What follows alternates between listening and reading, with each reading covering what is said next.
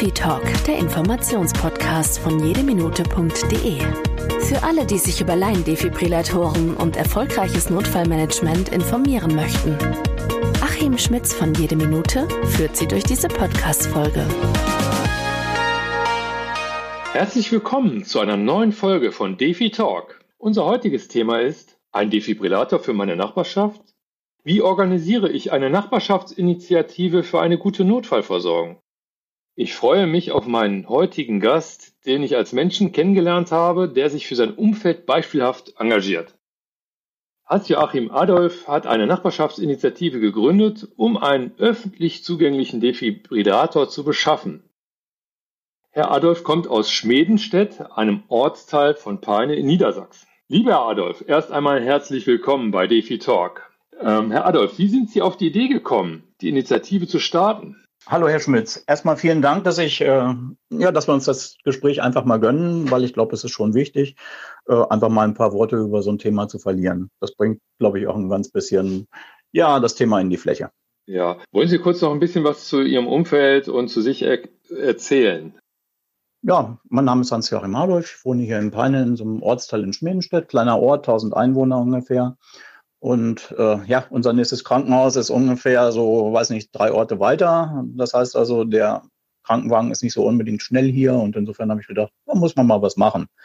Und das habe ich dann angefangen mit der Variante Defi für die Nachbarn. Naja, ich bin ähm, mittlerweile nicht mehr berufstätig, das heißt, ich bin im Ruhestand und war aber im Beruf eben, ach, ich glaube, 30, 35 Jahre Ersthelfer und äh, fand das eigentlich immer ganz wichtig, auch wirklich für die Kollegen da zu sein, wenn mal irgendwas schief geht und habe wirklich ja alle zwei Jahre dann oder fast manchmal auch jedes Jahr diese Ersthelferkurse mitgemacht und habe eigentlich gemerkt, ähm, wie so im Laufe der Zeit äh, sich das doch mächtig verändert hat. Während man vor 30 Jahren tatsächlich ja noch so einen Druckpunkt gesucht hat zu einer Herz-Lungen-Wiederbelebung, ähm, kam dann irgendwann die Variante, komm, drück einfach da so, so ziemlich in der Mitte und dann irgendwann, und das war ein spannender Augenblick, kam ja dann diese Nummer mit den Defis und dann hat man gedacht, mein, und damit kann man wirklich was helfen, das ist ja total spannend.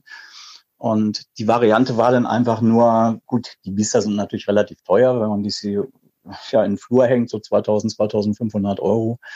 Dann sagt man auch so, naja, hm, es ist halt so. Das ist ein ziemliches Brett. Ja gut, und dann bin ich in den Ruhestand gegangen und hatte ein bisschen mehr Zeit, so ein bisschen im Internet rumzukrauchen. Und da habe ich dann eben gemerkt, oh, die Dinger kann man ja auch mieten. Und es gibt so ein paar Anbieter, die das also im Internet ja bewerben oder eben befeuern, das Thema. Ja, so bin ich drauf gekommen, dass ich dann gesagt habe, also mieten ist, glaube ich, ganz gut. Das hat man mal über das Geld und äh, insofern habe ich das einfach dann gestartet. Bin dann einfach mal so zu den Nachbarn gegangen und habe gesagt, also ich würde mir so ein Ding mieten, habt ihr vielleicht auch Interesse? Ja, und äh, die erste entscheidende Frage war schon mal über einen Defi nachgedacht. Weil irgendwie muss man die Tür ja aufkriegen, sage ich mal. Und äh, da hat man dann, also habe ich dann schon ganz lange Gesichter gesehen teilweise. Äh, nach dem Defi, hm, was ist das? Womit kann man? Und naja, ja. das war aber so wirklich der Anfang. Und viele, viele haben dann gesagt, okay, also meine letzte Erste-Hilfe-Kurs, der ist dann schon doch 30 Jahre, 40 Jahre her. Sind also relativ, äh, also auch ältere Herrschaften hier im Umfeld. Und die waren aber dann wirklich äh, sehr angetan äh, nach dem Motto, und da willst du dich drum kümmern. Und ja, so ist das Ganze ins Leben gekommen halt. Ja. Warum ist aus Ihrer Sicht das so wichtig, einen Defibrillator jetzt in Ihrer Nähe zu haben? Ja, auch wieder aus dem, dem Wissen der Erste-Hilfe-Kurse nach dem Motto, also wenn irgendwas mit dem Herz, Erste Hilfe ist sowieso erstmal grundsätzlich per se schon mal ziemlich wichtig in der Nähe zu haben, jemanden, der das kann oder so. Und wenn man sich so Herzprobleme anguckt, Gut, da kriegt man in jedem Kurs eigentlich eingeprügelt, so schnell wie möglich muss da Hilfe her. Und wir hatten hier immer so Zeiten, bis der Notarzt oder ein Krankenwagen hier ist, die waren immer so jenseits der acht, acht bis zehn Minuten. Und sage ich mal, das ist für das ein oder andere Thema am Herzen vielleicht doch schon relativ lange. Und da habe ich gesagt, okay, also mhm. ich müsste eigentlich was haben, was schneller ist. Und ja, so haben wir das dann eben hingebogen. Das war auch wirklich äh, hier einen kleinen Teil des unserer, unseres, Wohn unseres Wohngebietes genommen haben und äh, haben also im Moment eine weiteste Entfernung von dem weitest entfernten bis zum Defi von 110 Metern. Und damit bin ich also in so einer Zeit, wo ich mal sage, hey, da könnte eine Hilfe tatsächlich noch Sinn machen mit dem Defi. Das hört sich wirklich so an, ja. Ja, es kommt auf die ersten drei Minuten an, in denen man tatsächlich sehen muss, sofort mit der Herz-Lungen-Wiederbelebung zu beginnen und dann dieser Zeit dann auch hoffentlich schon den Defi auch einsetzen zu können. Dann hat man die allerbesten Chancen. Genau.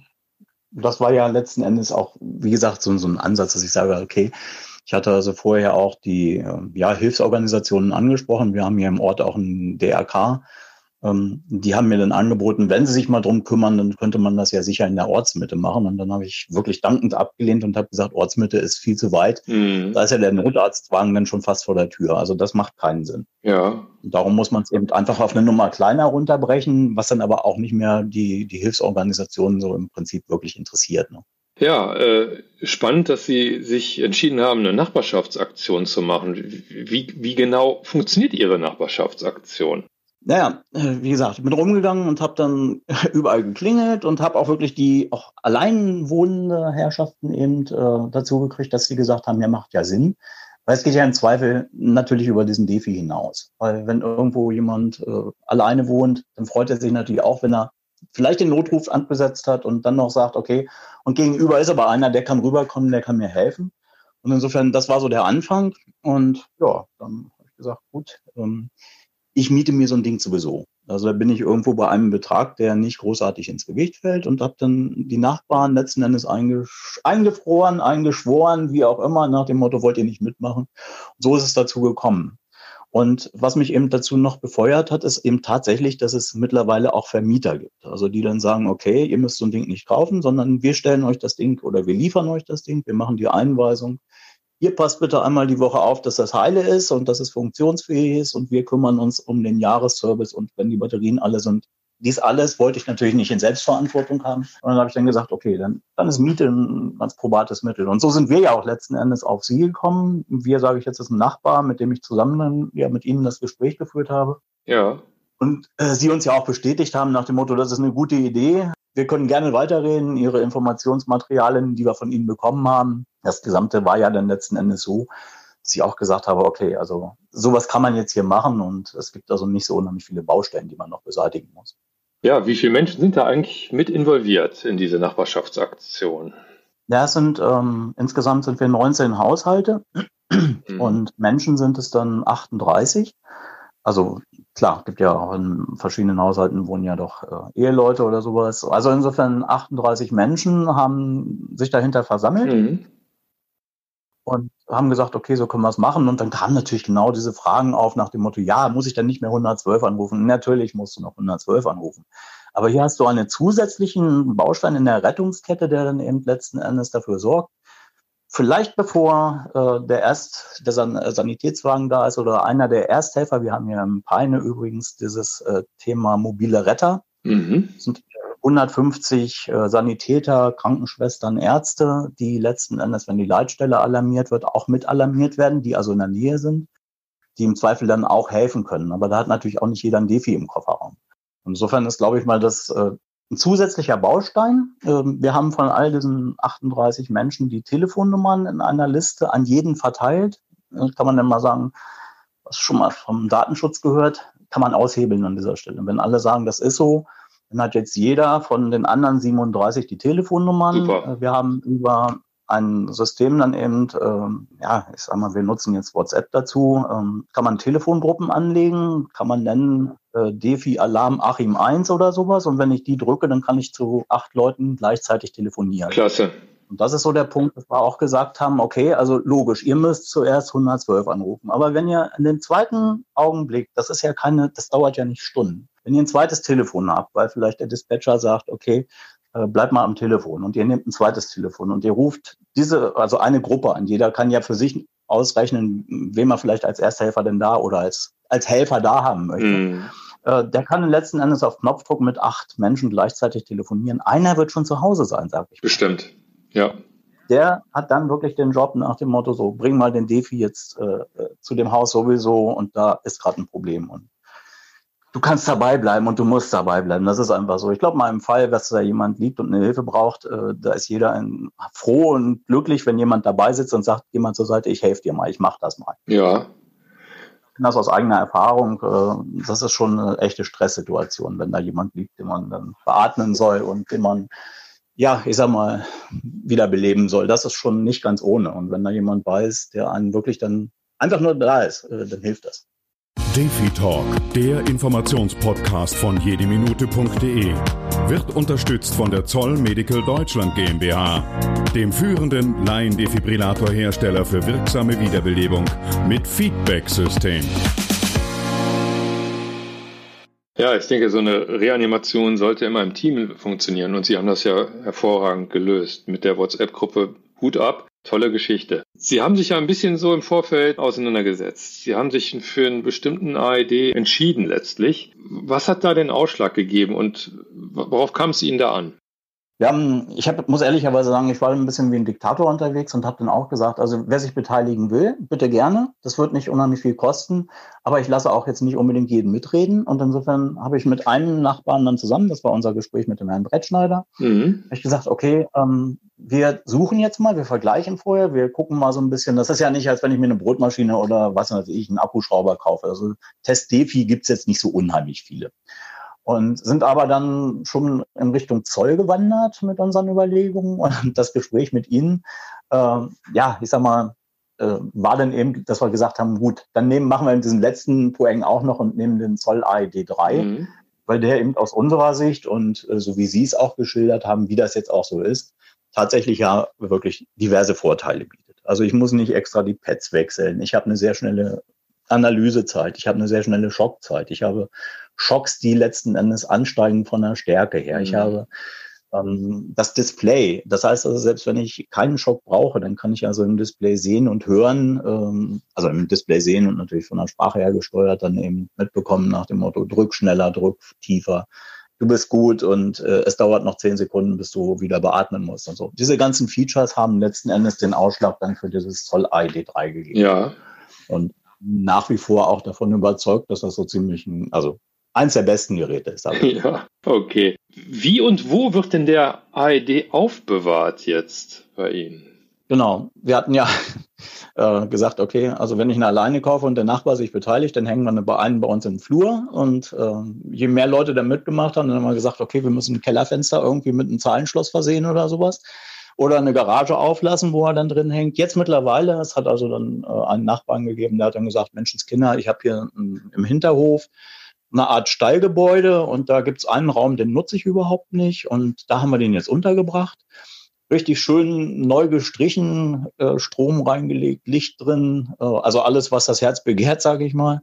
Ja. Äh, da ist er jetzt auf untergebracht, genau. Und äh, weil das eben ein Raum ist, der an sich auch nicht beheizt ist, sind wir natürlich auch letzten Endes Ihren Vorschlägen gefolgt nach dem Motto, ja, dann nehmt auch einen vernünftigen Kasten mit einer vernünftigen Heizung dazu.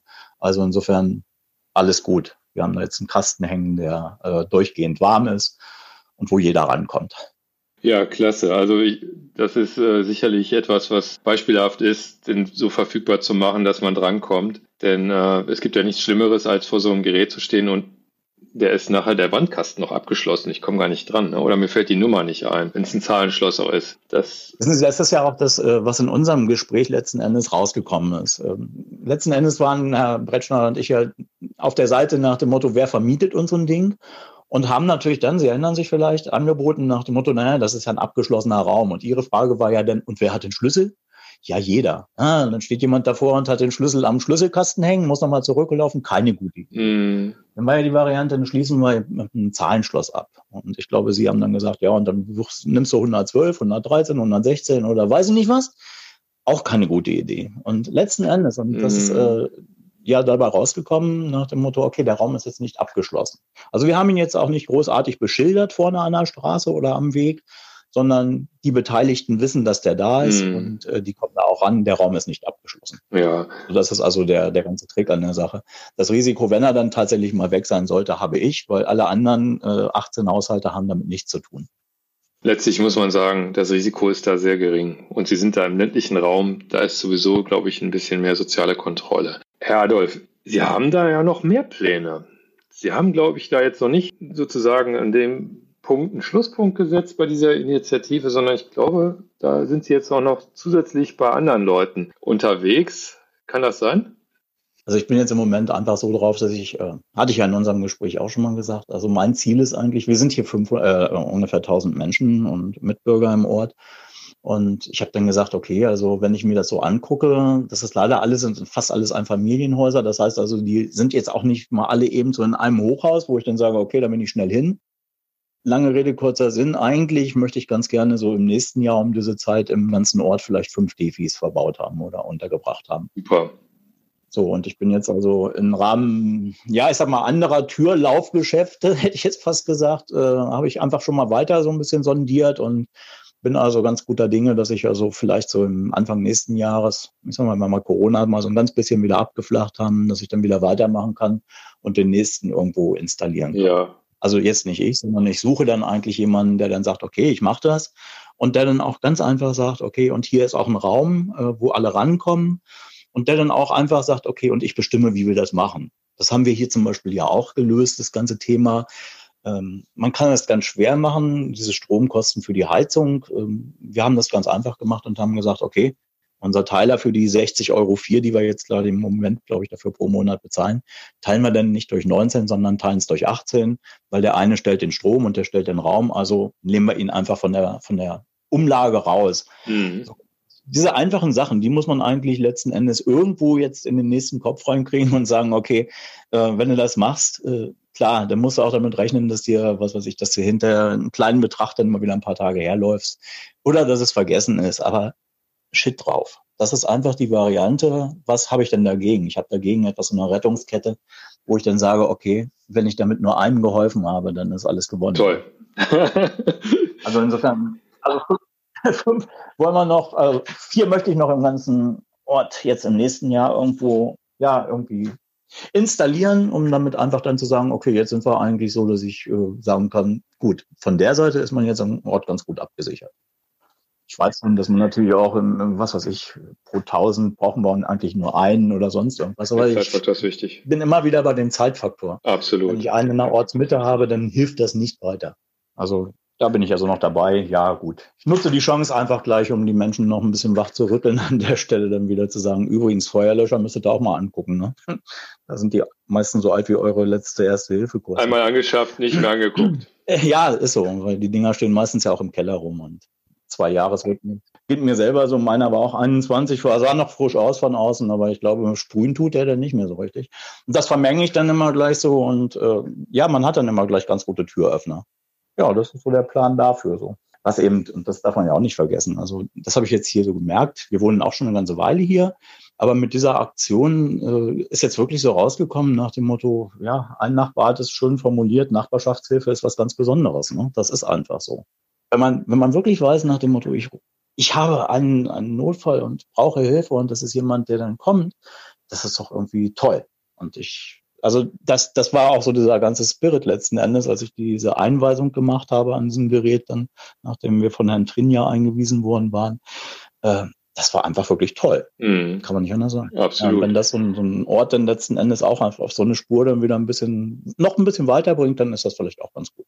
Herr Adolf, ich bedanke mich ganz, ganz herzlich bei Ihnen, dass Sie sich diesen äh, Samstagmorgen für uns Zeit genommen haben ja, für das wirklich sehr interessante, inspirierende Gespräch. Und ich denke, der eine oder andere, der es hört, wird auch denken, ach, die können das letztlich wenn Sie das können, dann, dann können wir das auch. Und äh, das wäre ja schön, wenn andere Menschen auch auf die Idee kommen, da vielleicht im Rahmen ihrer Nachbarschaft sich dazu engagieren und ein bisschen auf den anderen mitzugucken und ein bisschen was für die Sicherheit zu sorgen. Gerade im ländlichen Raum, sage ich mal, ist es äh, hier, aber ich sage mal nicht nur im ländlichen, das kann ja auch in der Stadt sein, eben von, von besonderer Bedeutung. Ja, Sehe ich auch so, aber das, äh, was eben wirklich, das war mal, war ja ziemlich am Anfang unseres Gesprächs. Da war ja die Situation nach dem Motto, okay, äh, die Menschen gucken einen an, so nach dem Motto, habe ich mir nie Gedanken drüber gemacht. Das heißt also, die Zeit ist ja auch so, dass man sich darüber wirklich keine Gedanken macht. Aber genau einen, einen Stups zu kriegen. Also ich habe jetzt mittlerweile, wie gesagt, 15 bis 20 habe ich schon im Petto, wo man sagen kann, okay,